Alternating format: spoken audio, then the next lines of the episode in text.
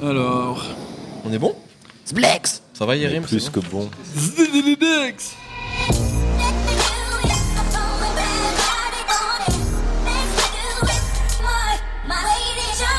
Bonjour, bonsoir à tous, c'est Mehdi Maizy et je suis très heureux de vous retrouver pour un nouvel épisode de No Fun.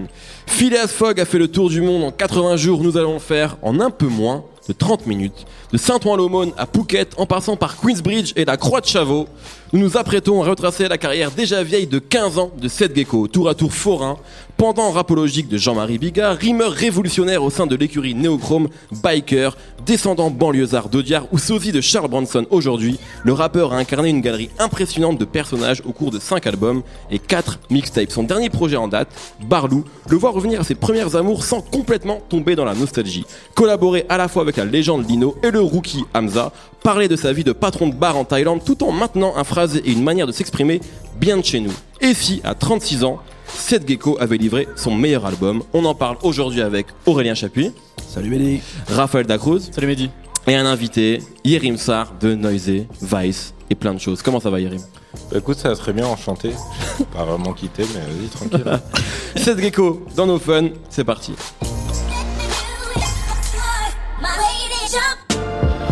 Place au pur MC comme currency. On aime les gros nias, cuirassés, le cognac, Hennessy. Ces connards d'MC carencés Arrivent même à se faire niaiser et vendre des disques. On attend l'avenue du Messie Est vraiment pas celle de l'Antéchrist. Extrait de Maître de cérémonie, qui est un des, un des premiers extraits de l'album, un album qui est sorti maintenant depuis, euh, depuis vendredi dernier. Euh, Raphaël, on va peut-être commencer avec toi. Qu'est-ce que tu as pensé donc de ce nouvel album de Gecko qui sort seulement un an après le précédent qui s'appelait Professeur Punchline? Bon, en fait, ce disque, il m'a fait justement un petit peu réévaluer la discographie de, de Seth Gecko. Et aujourd'hui, en l'écoutant, ça me, ça me fait penser qu'il a entamé en fait un nouveau cycle avec Bad Cowboy.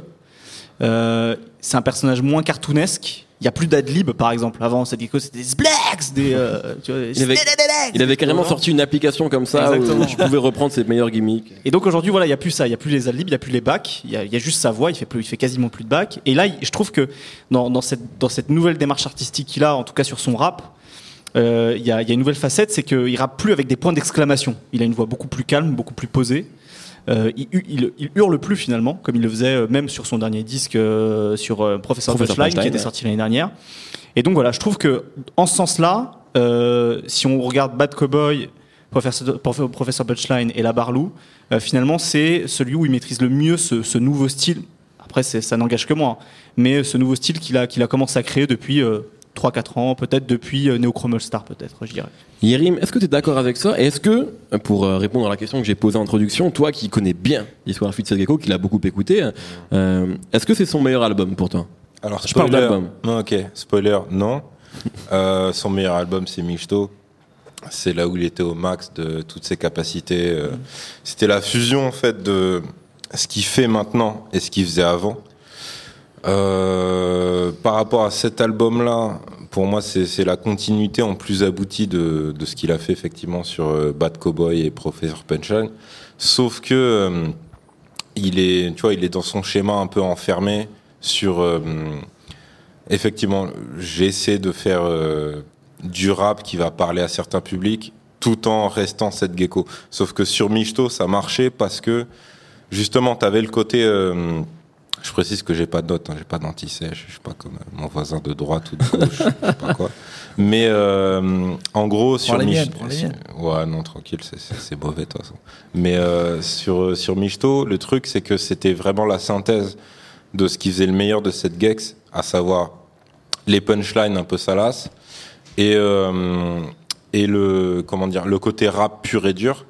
Alors que depuis effectivement euh, Bad Cowboy, pour moi, c'est. euh, il essaie de faire un truc sans y arriver.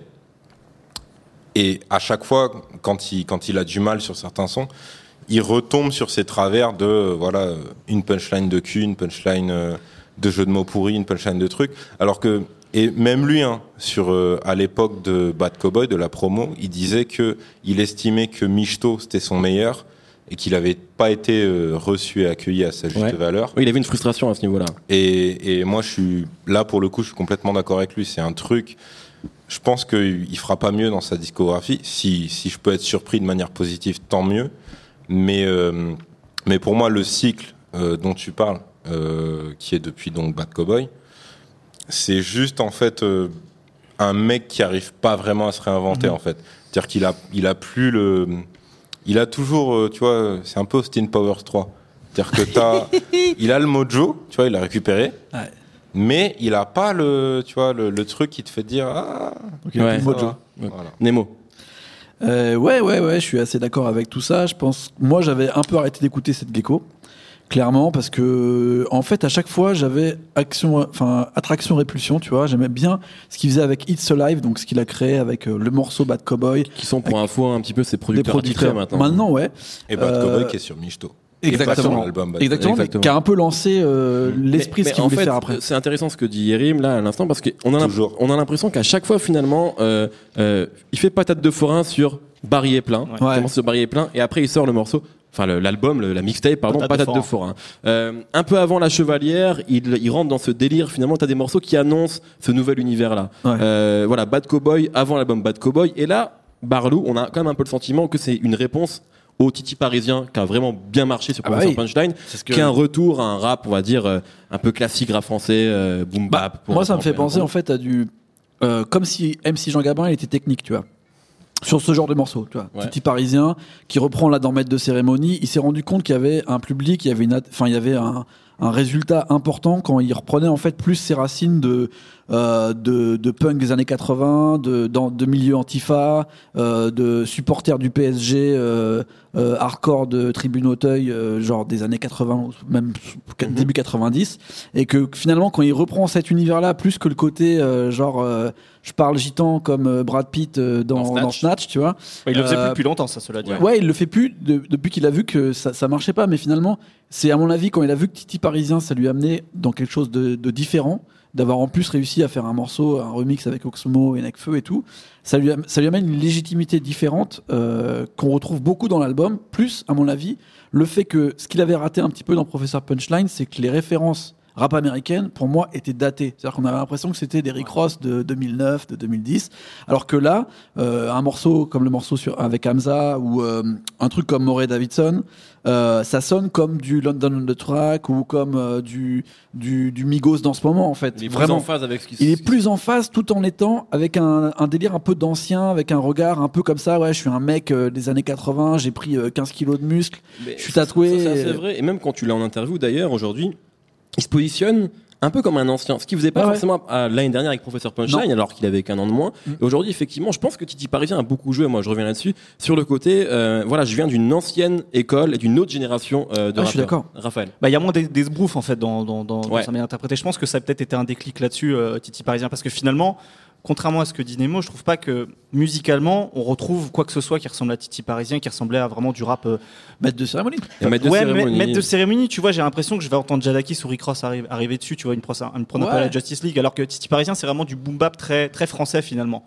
Ouais, mais sa Euh, façon de rapper sur Maître de cérémonie. Par contre, oui, sa façon de rapper, oui, type, ça on est d'accord. Il y a, voilà, il y a aussi va sur plus- Incognito. il va, ouais, il va plus droit au but en fait finalement. Non. C'est ça, qui est intéressant. Il va plus droit au but. Il y a sur, sur Professor Punchline. D'ailleurs, le, le titre de l'album il est intéressant. Professor Punchline. Il avait une espèce de, de, de conscience trop aiguë de lui-même en fait quelque Mhm. part. Tu vois, il est, il est, il est enfermé dans le personnage qu'il avait créé.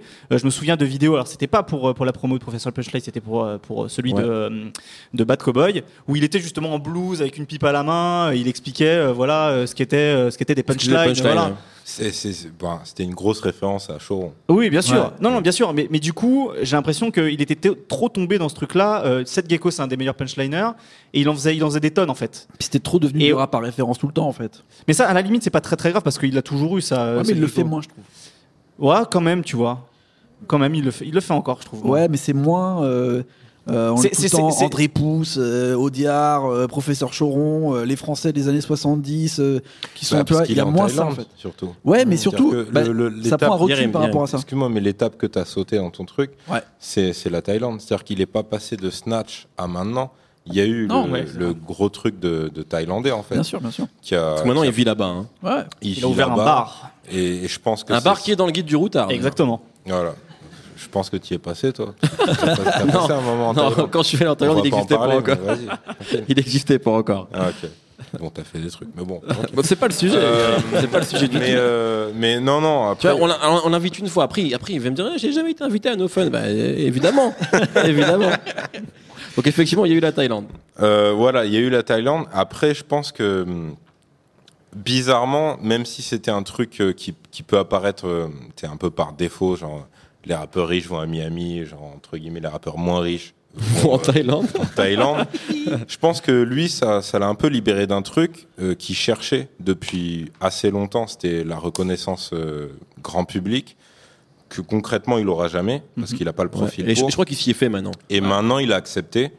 Et le fait qu'il ait cette vie en Thaïlande, euh, le fait d'avoir un business là-bas et d'être cool là-bas, pour moi, ça lui permet de s'amuser plus. C'est-à-dire que sur Professeur Punchline, euh, c'était pas encore le cas sur Bad Cowboy parce que je pense qu'il espérait encore ce truc-là, Ouais. mais sur Professeur Punchline précisément, il y avait encore des tentatives et il Ouais. le disait en interview d'atteindre le disque d'or, d'atteindre Ouais, un certain palier, un truc de grand public et tout. Même les clips, tu vois. Voilà. Et le genre l'utilisation, par exemple, de- d'un mec comme Gradure sur euh, euh, sur euh, Professeur Punchline Chintawaz. et l'utilisation du même Gradure sur euh, Soufflez-moi les noms d'albums. Barlou. Barlou, Barlou.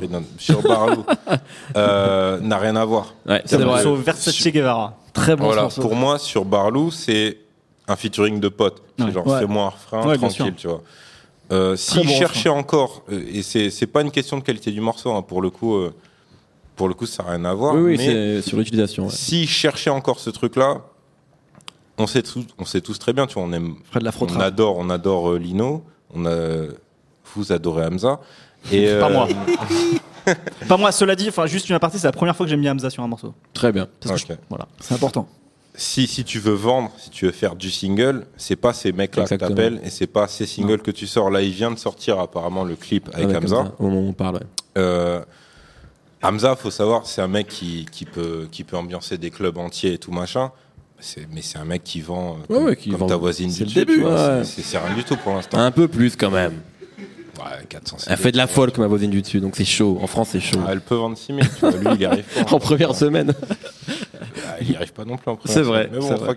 Mais euh, ce que je veux dire, c'est- et ça enlève rien à la qualité de sa musique, c'est que quand il explique que il accroche à Hamza et qu'il se dit Moi, je veux un clip en club un peu chelou, genre moitié prison, moitié club, je pense qu'il est sincère. Et parce que sinon, c'est pas lui qui l'appelle. Mm. C'est pas lui qui Complètement. Et c'est ce qu'il y avait sur simplement. Professeur Punchline où il y avait un morceau avec Niska qui avait été clippé qui, à mon avis, Et- euh, marchait pas vraiment. Et il y avait vraiment l'envie, je pense, de surfer sur bah, l'effet Niska qui était, qui, Ouais, qui est toujours ouais, d'ailleurs très important. Et là, effectivement, on le sent beaucoup plus euh, décontracté. Raphaël. Justement, c'est- très intéressant que tu parles de ce morceau avec Niska parce que euh, j'ai l'impression que là, pour le coup, cette Gecko, il s'est complètement perdu sur ce morceau-là parce qu'il jouait en gros le, le grossiste de, de cocaïne, quoi, en gros, sur ce morceau-là. C'est Euh, pas pas de neige? Ah merde, c'était ça Grossiste en neige alors. Euh, et, et justement, je trouve ça intéressant parce qu'on arrivait sur, en plein dans cette, dans cette vraiment trappe complètement décomplexée avec des gros personnages de, de, de drug dealers Ouais. comme on a eu aux États-Unis avec, avec les Rick Ross et les Young Jeezy. Et, et justement, je pense qu'un mec comme Caris en France, il a réussi à très bien maîtriser ce truc-là. Et puisqu'on parle de Caris, cette gecko, je pense qu'il s'est fait doubler sur le côté très fin dans la grossièreté qu'il a vraiment créé en France, peut-être avec un mec comme Al Capote, par Caris justement. Sur le fait de parler de sa bite toutes les trois mesures, de manière originale à chaque fois, euh, des espèces de, de- de grosses vannes euh, de beauf, mais qui font, qui font rire peut-être Ouais, ouais. peut-être que les mecs, hein, ça se trouve. Mais, euh, Alors, nous, de toute façon, on ne fréquente que des mecs, comme je voilà, l'ai c'est dit pas faux. ouais. sur cette table. Donc, on ne sait pas. Donc je pense qu'il s'est un peu fait Des chèvres. Il s'est un peu, il s'est un peu fait avoir à son propre jeu en fait je pense et euh, il a je pense qu'il a fallu voilà qu'il revienne sur ses fondamentaux comme il a réussi je pense un petit peu à le faire sur cet album Euh, mieux vaut être dur de la feuille que mou de la branche par exemple moi ça me fait ça me fait rire Ouais, bah oui, moi aussi. D'ailleurs, il y a un morceau qui résume bien, euh, à mon avis, l'état dans lequel il est. C'est le dernier morceau, là, Mon année. Mon année. ouais. Euh, Qu'un des meilleurs morceaux, à mon avis. ouais, qui est bien parce qu'on sent euh, un petit peu euh, voilà ce qui se passe derrière cette gecko, derrière euh, justement les, les, les blagues avec les jeux de mots, les trucs. Moi, je commençais un peu à en avoir marre de ça. Là, je suis Ouais. vachement client de ça. Euh, et en plus, la prod est vachement bien. Moi, ça. bah c'est c'est It's C'est Alive It's Alive, Ouais, toujours. et je trouve que ça ressemble un peu. D'ailleurs, ça m'a fait penser à la carrière d'un rappeur que j'aime beaucoup, qui est aussi passé par ce type de période aux États-Unis, c'est Young Jeezy, Mhm. euh, qui arrive aussi à un moment où il devient un peu tributaire de euh, de son son rap euh, trap des années 2005 et qui maintenant en 2015 est plus vieux, 2016, et donc il se retrouve un peu à la croisée des chemins. Il essaye de faire des, des albums euh, un petit peu plus conscients, on va dire, ou avec un petit peu plus d'introspection, et il n'y arrive pas forcément. Et je trouve qu'ils sont un petit peu dans le même type Même stade à peu près. Ouais, et ce morceau, justement, mon année, me fait penser beaucoup au travail de Shotty Red. Je sais que It's Alive, ils aiment bien euh, aussi ce boulot-là. Avec musique de films un d'horreur, ouais, euh, de, puis de des- seconde zone. Ouais, des claviers fantomatiques bizarres qui te mettent dans un truc, ouais, voilà, des trucs baroques. en- on dirait Scooby-Doo, mais en fait, pas trop, tu vois. Et ça va vachement bien. Scooby-Doo, s'il te plaît. J'adore. C'est pour ça que je parle de Scooby-Doo. Je suis en train de le, le- de citer. Attends, merde, d'habitude, je fais des sites sur Michel Drucker. là. Je fais Scooby-Doo, c'est pas mal. C'est pour ça que je viens jamais. Bref, en C'est gros, c'est jamais invité, ça. C'est autre chose. je trouve que sur ce morceau, il est vraiment bien et que euh, ça amène à une nouvelle euh, ouverture sur ce que peut être euh, Dernière chose, avis. Ouais, non, mais eff- effectivement, depuis tout à l'heure, on, parle beaucoup d'Insta Live. Je pense qu'ils ont été très importants finalement sur sur la redirection et la, la- redéfinir un peu la matrice Seth Gecko. Et euh, ils ont beaucoup plus de prod que sur les anciens albums. Et je pense que là, pour le coup, ils ont vraiment un rôle de direction artistique. Je pense qu'ils Ouais. ont eu un bon tiers ou une bonne moitié. Et, euh, et même à mon avis sur les morceaux qu'ils produisent pas, je pense qu'ils doivent un petit peu justement en discuter avec Seth Gecko. Euh, je pense aux, aux pro- aux productions de- d'un mec qui s'appelle Cody McFly par exemple. Yes. Euh, tu, tu sens qu'il y a, il y, a, il y a une ligne directrice en fait. L'album est très homogène, justement comparé peut-être à Professor Punchline qui partait dans plein de sens différents. L'album là est très homogène. Et je pense effectivement qu'il y a eu une vraie rencontre. D'ailleurs, Ouais. il y a It's Alive, c'est un duo Exactement. de Mayer Mani- et de Manny Martinez. Mani Martinez, Euh, et Martinez qui est son DJ dans, Ouais. dans le set Gecko Bar. Exactement. donc voilà, ils sont très proches. Euh, écoutez, Barlow, on va tout de suite et malheureusement rapidement euh, revenir sur la carrière de Seth Gecko. On vient les tests bouillants, ça défoue rien, mais c'est de fois rien. Tu voulais une F1, t'auras une chaise roulante. Patate de forain, tu vas repartir avec deux forains. T'échanges ta montre contre une pêche bouillante. On vient les tests bouillants, ça défoue rien, mais c'est de fois rien. Tu voulais une F1, t'auras une chaise roulante. De. Plus de Mike que l'OM que Michael, Michael Owen. Owen. Quel morceau, quel couplet. Euh, Quel clip. Quel clip Beaucoup de avec, guests, hein, avec bah, tous tous les, toutes les stars du rap français de l'époque, quasiment, ouais, effectivement. Euh, si on revient un petit peu sur cette gecko, et notamment peut-être l'irruption de cette gecko dans le rap, à l'époque de Barry Plein, bon, il avait fait des choses avant, il y avait le Maxi, les mains sales, etc. Mais Barry Plein, ça a vraiment été le, le premier choc, cette gecko. C'était un double, enfin, une double mixtape, un double street CD, parce qu'à l'époque, on parlait de street CD. Et ouais. Et c'était vraiment, euh, enfin moi je l'ai vraiment suivi de près. C'était vraiment, il y avait un, un côté un peu novateur dans la manière de rimer. Dans, il y avait une nouvelle école aussi, c'est l'école néochrome qui, était un peu l'héritière du rap de 91. Enfin, il y avait Al Capote, il y avait Nubi qui est arrivé un peu avant. Enfin, il y avait voilà tous ces gens-là qui avaient influencé cette école-là. Euh, comment comment vous regardez rétrospectivement cette école et peut-être l'héritage que ça a eu, euh, Yerim? Tu peux me tutoyer. Mais euh, en gros, euh, je m'attendais pas à ce que tu me parles. Je pensais que ça allait être Raphaël. Mais non, non, c'est toi notre invité aujourd'hui. Donc, Ouais. euh, ok. t'as tous les honneurs. Euh, pas, pas, pas. Bah, pour faut y aller par contre. Hein. Ouais, ouais. En gros, ok. Alors pour moi, c'est pas c'est pas vraiment l'héritage du rap du 91 dans le sens où ils sont contemporains. C'est plus l'héritage de Time Bomb pour moi. Ok. C'est des mecs qui sont bousillés au rap français et ça se voit euh, pour ceux qui peut-être ne, ne savent pas ou qui n'ont pas eu l'occasion de forcément parler de ça avec cette gecko. C'est un mec qui connaît par cœur certains couplets de rap C'est français vrai. ça, ça peut être des, des styles de rap euh, qu'il ne pratique pas. Mais par exemple, c'est un mec qui, qui est capable, euh, je crois que c'est dans la dernière interview de Rap Elite, il peut te citer euh, des, des passages de blessés dans, de mon ego de Ekoué, de la rumeur, qui n'a aucun rapport avec ce que cette gecko a, a fait, tu vois. Donc en gros, cette époque-là de Néochrome, euh, pour moi, c'était euh, l'école de formation de cette gecko. C'était vraiment, quand il fait est plein, pardon, euh, lui dans sa tête, et c'est ce à quoi ressemble le, la double mixtape, on va appeler ça comme ça. C'est je me frotte à tous les rappeurs français que j'aime bien écouter pour leur prouver que je suis aussi fort qu'eux. Sauf que à l'époque, il a pas son personnage, donc il est limité à la technique. Donc c'est des multisyllabiques Ouais. partout. Il a pas encore le côté punchline qu'on lui connaît aujourd'hui, mais il est, euh, il se fait pas, il se fait pas éclipser sur des morceaux. Il est pas, il est pas euh, transparent. C'est Ah, pas, c'est pas genre t'écoutes un morceau et tu dis il y a un mec nul et c'est lui. Ça, ça n'existe pas sur sa mixtape parce que c'est un mec qui a le côté challenger à fond. Maintenant, après, dans son évolution, euh, c'est l'école néochrome. C'est-à-dire que c'est- c'est un truc qui a regroupé des gens Aujourd'hui, si on dit néochrome, on pense euh, 7 Gex, mais aussi Al Capote et un peu des mecs marginaux, 25G. etc. Tu vois, 25G et tout. Ce côté un peu hum, white trash d'un côté et de l'autre côté, effectivement, des mecs comme Alka qui sont dans un univers très défini et tout. faut savoir qu'à l'époque, tu avais du Salif, du NAC, du Brasco, des trucs qui étaient.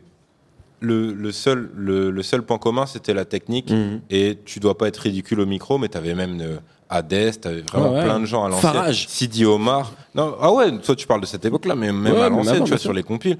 Euh, Sidi Omar, tu vois, des mecs euh, très, euh, pour le coup, très titi parisien, mais un peu à l'ancienne, tu vois. Et en gros, cette Gex, il a fait ses classes là-dedans. C'est un truc qui lui est resté.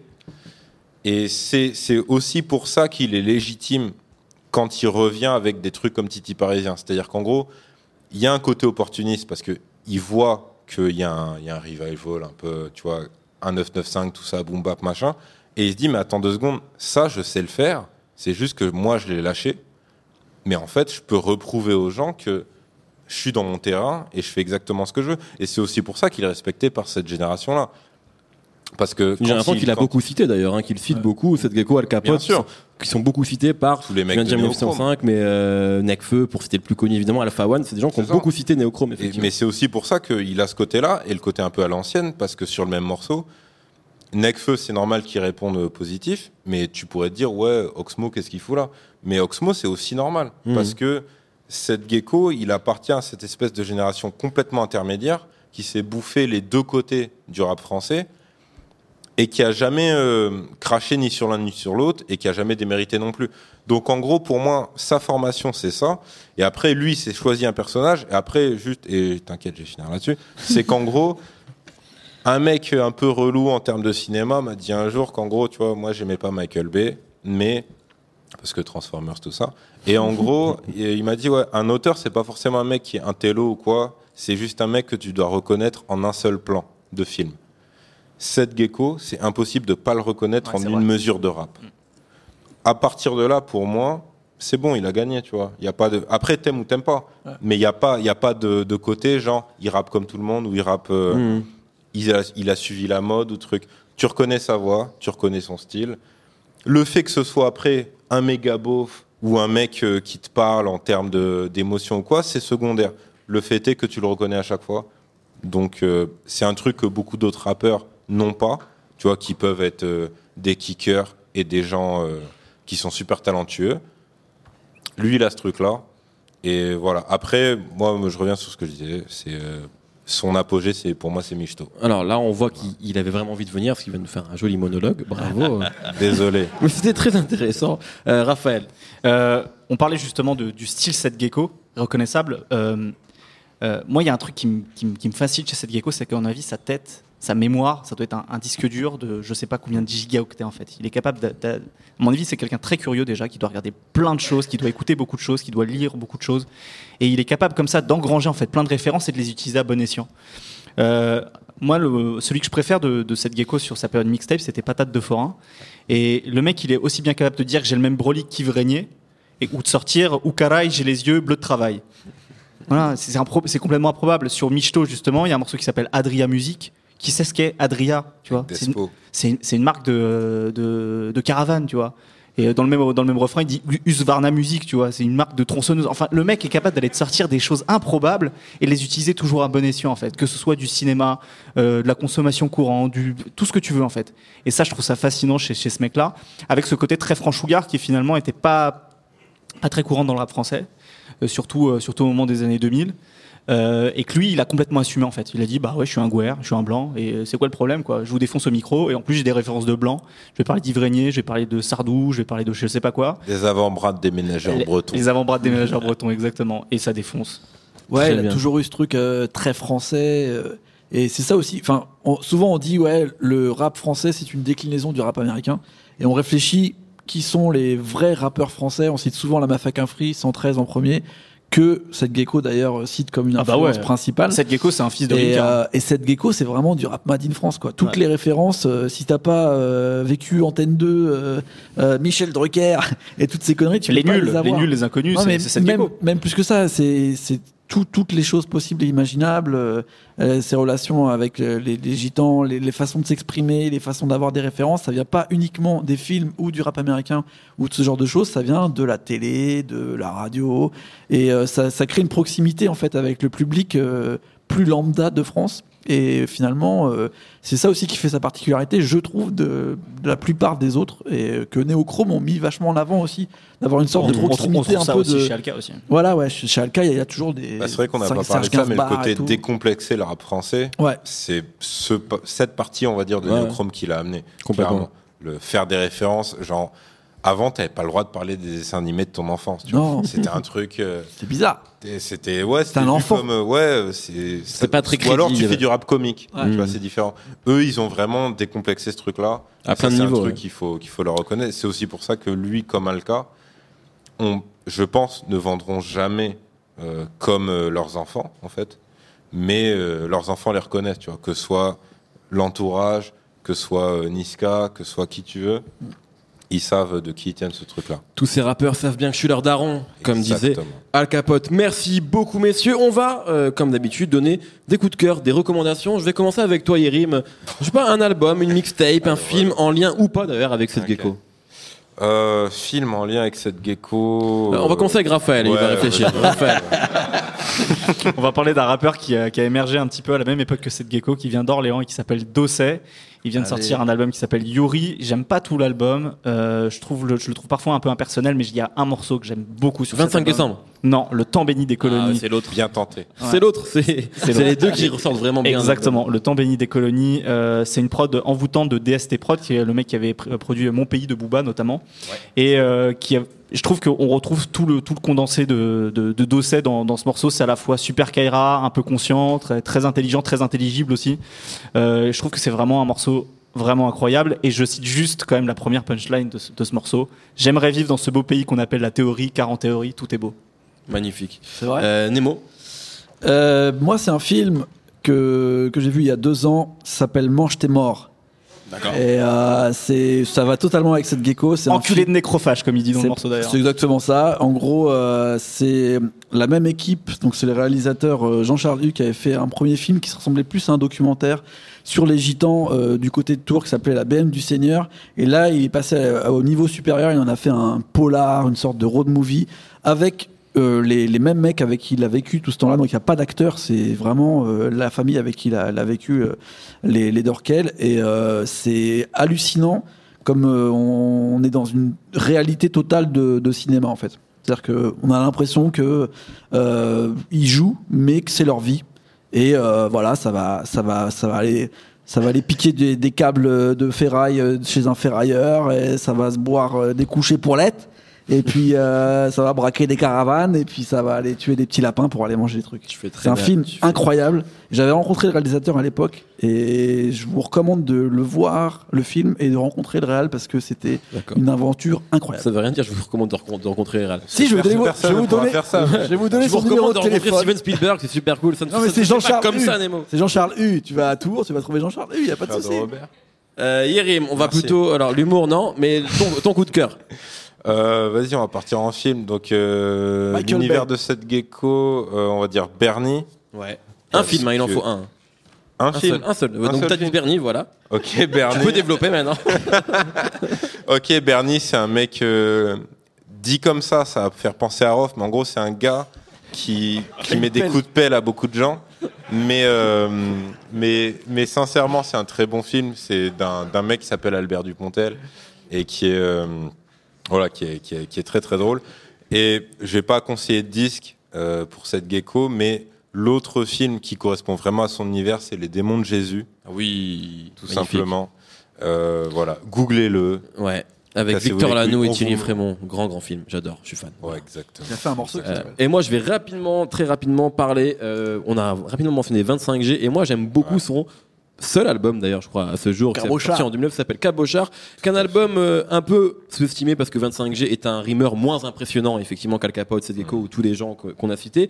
Mais c'est un album qui est vraiment marrant, avec, on retrouve un petit peu, à mon avis, c'est un peu l'état de grâce de Néochrome, c'est 2009, ils sont tous au, au sommet de leur art. Bien Et- produit. Très bien produit, on se marre beaucoup. Euh, Il y avait un morceau d'ailleurs qui s'appelle Cabochard qui est produit par Nodé, qui fait également le générique de notre émission. Et, et il y a un morceau incroyable qui s'appelle La Croisière s'amuse, où il rappe donc sur la mélodie de La Croisière s'amuse, et où Farajnikov dit Je suis ce bulgare qui a fait cauchemar des Ginola. Pour les amateurs de foot, c'est une punchline incroyable. Donc écoutez cet, cet album qui est sorti en 2009, qui s'appelle Cabochard. Merci beaucoup, notre temps est écoulé. Merci à Seb Salis, à la technique. On se retrouve tous les vendredis sur SoundCloud et iTunes. On enregistre au studio de l'antenne à côté du Père Lachaise. Vous pouvez réserver sur binge.audio. On sera très très heureux de vous accueillir. La semaine prochaine, on va essayer de, de comprendre ce qu'il reste de cette fameuse French Touch 2.0. On verra. À mon avis, pas grand chose. Bonne semaine.